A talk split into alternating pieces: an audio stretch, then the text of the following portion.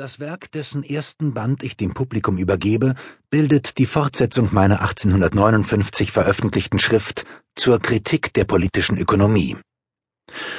Die lange Pause zwischen Anfang und Fortsetzung ist einer langjährigen Krankheit geschuldet, die meine Arbeit wieder und wieder unterbrach. Aller Anfang ist schwer, gilt in jeder Wissenschaft. Das Verständnis des ersten Kapitels, namentlich des Abschnitts, der die Analyse der Ware enthält, wird daher die meiste Schwierigkeit machen. Was nun näher die Analyse der Wertsubstanz und der Wertgröße betrifft, so habe ich sie möglichst popularisiert. Die Wertform, deren fertige Gestalt die Geldform, ist sehr inhaltslos und einfach. Dennoch hat der Menschengeist sie seit mehr als 2000 Jahren vergeblich zu ergründen gesucht, während andererseits die Analyse viel inhaltsvollerer und komplizierterer Formen wenigstens annähernd gelang. Warum? Weil der ausgebildete Körper leichter zu studieren ist als die Körperzelle.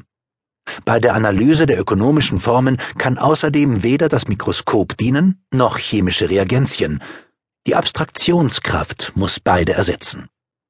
Für die bürgerliche Gesellschaft ist aber die Warenform des Arbeitsprodukts oder die Wertform der Ware die ökonomische Zellenform. Dem Ungebildeten scheint sich ihre Analyse in bloßen Spitzfindigkeiten herumzutreiben.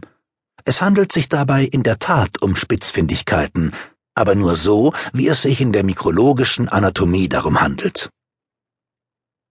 Mit Ausnahme des Abschnitts über die Wertform wird man daher dies Buch nicht wegen Schwerverständlichkeit anklagen können. Ich unterstelle natürlich Leser, die etwas Neues lernen, also auch selbst denken wollen. Der Physiker beobachtet Naturprozesse entweder dort, wo sie in der prägnantesten Form und von störenden Einflüssen mindest getrübt erscheinen, oder womöglich macht er Experimente unter Bedingungen, welche den reinen Vorgang des Prozesses sichern. Was ich in diesem Werk zu erforschen habe, ist die kapitalistische Produktionsweise und die ihr entsprechenden Produktions- und Verkehrsverhältnisse.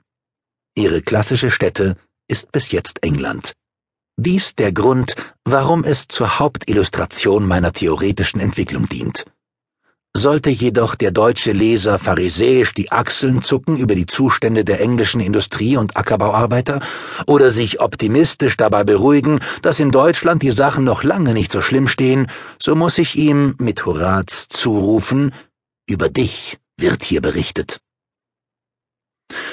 An und für sich handelt es sich nicht um den höheren oder niedrigeren Entwicklungsgrad der gesellschaftlichen Antagonismen, welche aus den Naturgesetzen der kapitalistischen Produktion entspringen. Es handelt sich um diese Gesetze selbst, um diese mit eherner Notwendigkeit wirkenden und sich durchsetzenden Tendenzen. Das industriell entwickeltere Land zeigt dem minder entwickelten nur das Bild der eigenen Zukunft.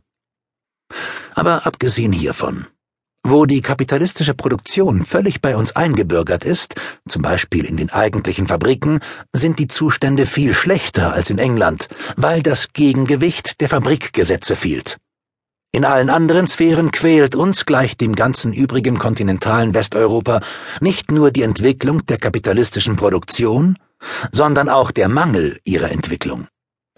Neben den modernen Notständen drückt uns eine ganze Reihe vererbter Notstände, entspringend aus der Fortvegetation altertümlicher, überlebter Produktionsweisen mit ihrem Gefolg von zeitwidrigen gesellschaftlichen und politischen Verhältnissen. Wir leiden nicht nur von den Lebenden, sondern auch von den Toten. Der Tote packt den Lebenden.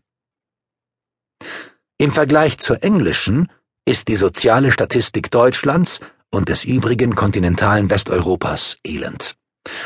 Dennoch lüftet sie den Schleier gerade genug, um hinter demselben ein Medusenhaupt ahnen zu lassen. Wir würden vor unseren eigenen Zuständen erschrecken, wenn unsere Regierungen und Parlamente wie in England periodische Untersuchungskommissionen über die ökonomischen Verhältnisse bestalten wenn diese Kommissionen mit derselben Machtvollkommenheit wie in England zur Erforschung der Wahrheit ausgerüstet würden, wenn es gelänge, zu diesem Behuf ebenso sachverständige, unparteiische und rücksichtslose Männer zu finden, wie die Fabrikinspektoren Englands sind. Seine ärztlichen Berichterstatter über öffentliche Gesundheit, seine Untersuchungskommissäre über die Exploitation der Weiber und Kinder